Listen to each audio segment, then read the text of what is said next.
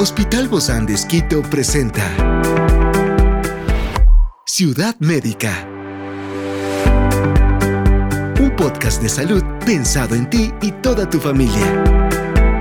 Hoy tenemos a una experta para hablarnos sobre el páncreas y la diabetes. Se trata de la doctora Alba González, diabetóloga del Hospital Bozán de Esquito, y hoy está aquí en este encuentro de Ciudad Médica. Yo soy Ofelia Díaz de Simbaña y estoy súper contenta de disfrutar este podcast de Ciudad Médica en este mundo tan apasionante de la salud.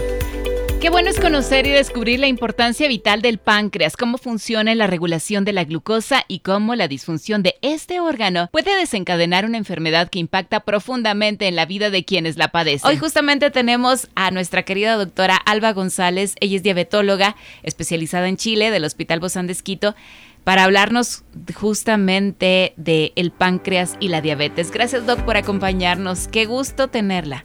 A propósito de todos estos días donde hacemos un recordatorio de la importancia de la diabetes. Es muy importante saber qué es el páncreas. En realidad el páncreas es un órgano eh, que pertenece al aparato digestivo, solo tiene 15 centímetros y está localizado justo entre los intestinos. Este órgano tendría dos funciones, una función digestiva y una función endocrina.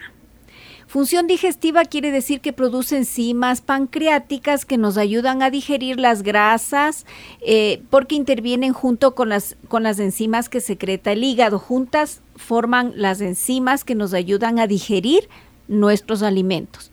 Pero desde el punto de vista endocrino, este órgano se caracteriza porque produce tres sustancias que son muy importantes para nuestro organismo y también para intervenir en el metabolismo de lo que comemos. Estas se llaman hormonas. En realidad todos eh, no sabemos qué, cómo se llaman estas sustancias y son las hormonas.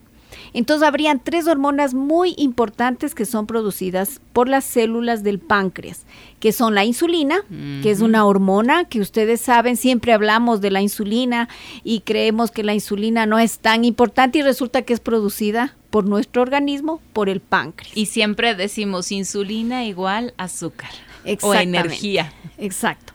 Y la, la segunda hormona que produce el páncreas es el glucagón. Esta sustancia, al revés de la insulina, la insulina nos ayuda a que podamos digerir nuestra comida. Nos ayuda, es como la, llave para que las, la glucosa que produce, produce al final del metabolismo entre en nuestras células. Yo podría llamarlo así, como una llave. Una llave. Mientras que el glucagón es en cambio otra hormona producida por el páncreas que estimula la aparición de glucosa le pide al hígado, si lo digo desde esta forma, a que el hígado me ayude a secretar glucosa. Entonces la una aumenta la glucosa, que sería el glucagón, y la insulina baja la glucosa de nuestra torrente sanguínea. Pero tengo una tercera hormona que produce este páncreas, que es la somatostatina. Uy, esa está más difícil. Esa, en cambio, no es tan estudiada, pero también interviene. Esta hormona interviene en, la facilidad de, metabolizar, de digerir los lípidos, las proteínas, es decir, el páncreas, como lo estoy resumiendo, nos ayuda bastante tanto en facilitar la digestión con las enzimas pancreáticas como en ayudar a utilizar al final del metabolismo la glucosa, los lípidos, las proteínas al ser utilizadas por las células. Es decir, que realmente es súper importante en esto de la diabetes. Por eso el páncreas siempre va a estar relacionado con esta historia, ¿no? De lo que es la diabetes. Experiencias excepcionales son el motor que nos anima a trabajar por la salud integral de nuestros pacientes. Expresamos el amor de Dios para dar prioridad a la vida por sobre todas las cosas. Seguimos con nuestro compromiso, la seguridad del paciente. Hospital Bozán de Esquito, a la gloria de Dios y al servicio del Ecuador. ¿Qué entonces es la diabetes dentro de todo, de todo este páncreas, del páncreas y sus hormonas? Exactamente. Eh, en realidad, si es que nos ponemos ahora a pensar que la importancia del páncreas es tan alto, que tendríamos que pensar que la diabetes se presenta porque existe una alteración en la función de la secreción de estas hormonas por el páncreas. Entonces, claro, si hay una ausencia total de la secreción de páncreas, de insulina, por las células beta, en, el páncreas eh, son las células alfa, las beta, las delta. Las células beta del páncreas son las que secretan insulina.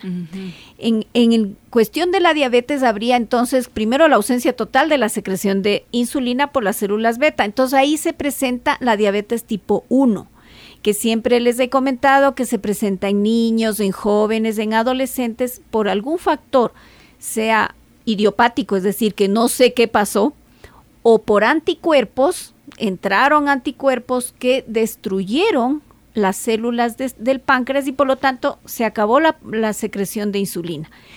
Estos niños, estos adolescentes, estos jóvenes, tienen que usar insulina externa para que la insulina haga lo que les estaba explicando, que sea esta llavecita que abra la facilidad de que la glucosa entre a nuestras células. Entonces ahí sería ausencia total de insulina, diabetes tipo 1. Yo diría que más bien se presenta en el transcurso de la etapa, porque en el bebito cuando nace efectivamente el, páncreas como que está tontado, no secreta bien, pero a dándole un estímulo a este recién nacido o a este bebé de uno o dos meses, el páncreas se despierta y vuelve a secretar insulina. O sea, es muy poco de la frecuencia de una insuficiencia pancreática en etapa mm, neonatal. Esa sería la primera explicación de que dejamos de producir insulina, diabetes tipo 1. En el caso de la diabetes tipo 2, que es la gran mayoría de personas, lo que pasa es que el páncreas secreta insulina, yo podría decirlo de una manera que es de mala calidad, o secreta poquito.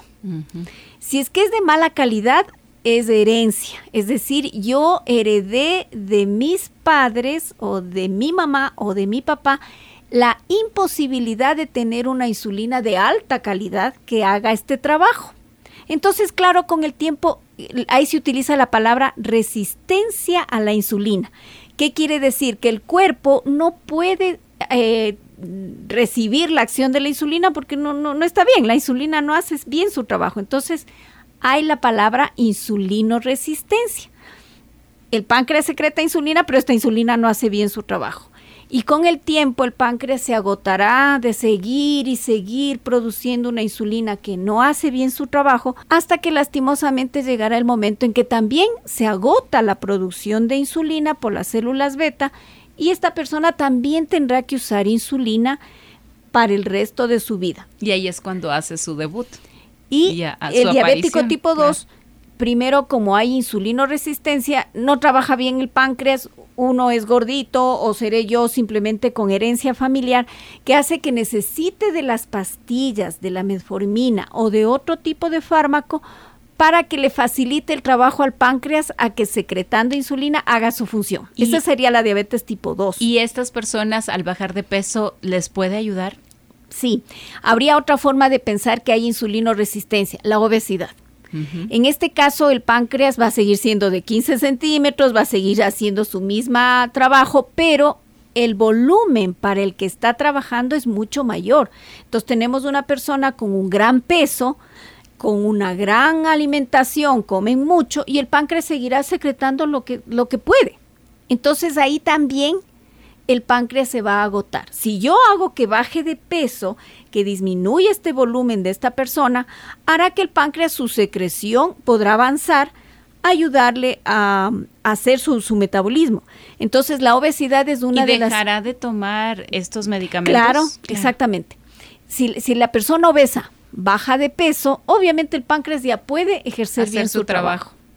Entonces, lastimosamente, una causa externa de diabetes tipo 2 pasaría a ser la obesidad, el sedentarismo, la comida muy mal manejada que tenemos nosotros, que hace que el páncreas, por más que quiera ejercer su función de secretar la insulina, no se abastece. Ahora, Doc, eh, cuando estamos hablando de este tema, yo me pongo a pensar en qué momento las personas se dan cuenta que padecen de diabetes, porque como no tiene síntomas. Exactamente. Ciudad médica. En realidad, si la diabetes tipo 2 es silenciosa. No hay síntomas, las glucosas seguirán aumentando, pero la persona puede eh, tener infección de vías urinarias de repetición, por ejemplo. ¿Por qué? Porque estoy con exceso de glucosa Las que estoy mujeres orinando. sobre todo, ¿no? Que, que a cada rato Exacto. es Podemos frecuente tener. eso, sí. En los hombres también puede haber una infección recurrente balanitis, es decir, como está orinando glucosa, las, nuestras mismas bacterias que tenemos a nivel genital proliferan, pues les estoy dando yo la comida. La comida. Entonces me da infección de vías urinarias. O debutan, por ejemplo, me voy a hacer una extracción, un procedimiento dental y el doctor me pide exámenes y resulta que mi glucosa está en 150, en 180, en 200 y yo, sorpresa, tengo diabetes. ¿Cuál es lo regular? Normal, debe- no todos deberíamos tener menos de 100 Menos de 100 la glucosa. la glucosa. Entonces, si ya tengo 105, algo está pasando. O sea, ya estoy ah, solo con 5 más. 105, 110, algo está pasando, pero todavía no soy diabética. Ajá. Me dirán que soy diabética si mi glucosa en ayunas, o sea, en sangre, no en capilar, en dedo, está mayor o igual a 126. Ahí ya puedo decir, aquí está mal. Aunque regularmente cuando te toman la, la sangre es en ayunas, ¿no? Exactamente. Y Debe también- ser menos de 100. Siempre. ¿Y en ayunas no se baja más, no disminuye más? No, no siempre, es decir, eh, es muy raro encontrar una persona normal que tenga glucosas de 60 o eh, algo está pasando, o sea, eh, algo anda mal. Por ejemplo, si yo tengo una persona que tiene una glucosa muy baja, ¿será que ha aumentado el glucagón, que es también la otra hormona La que otra habíamos hormona. hablado, que existe, Que eh, que, me estimula está la aparición de la a- glucosa. o la somatostatina, o sea, algo hay por ahí. Mm. Puede haber, por ejemplo, un insulinoma, otro ejemplo. ¿Qué quiere decir? Un acúmulo de células dentro del páncreas que están produciendo mucha cantidad de insulina y eso hace que la persona baje la glucosa, sin que lo sepa, digamos, ¿no? Pero una glucosa normal debe ser 80, 85, 90, 99, diría yo. Ahora, Doc, para estas personas que regularmente se, se les diagnostica la diabetes tipo 2, en su mayoría son pacientes a partir de qué edad? Y en su mayoría hombres o mujeres. Cuando es diabetes tipo 2 puede abarcar inclusive a un niño, a un niño obeso. Claro, por la obesidad, por la ¿no? que es obesidad. también parte de la pandemia de la que no, no se habla mucho. Pero normalmente ahora ya se bajó el tiempo de edad porque está apareciendo en personas Más más, jóvenes. jóvenes. la diabetes. Antes decíamos menos de 45. Es decir, toda persona que tenía 45, 46, 48, chuta, veamos si no hay diabetes. Pero resulta que lastimosamente por la obesidad, por el sedentarismo, el corte de empezar a buscar la enfermedad es ya ahora 35 años. El corte más mínimo es 35 años para diabetes tipo 2. Ciudad Médica. En cambio, diabetes tipo 2, 1 no hay pesquisa porque esta debutará cuando ya el páncreas deje de producir insulina, es decir, es fulminante.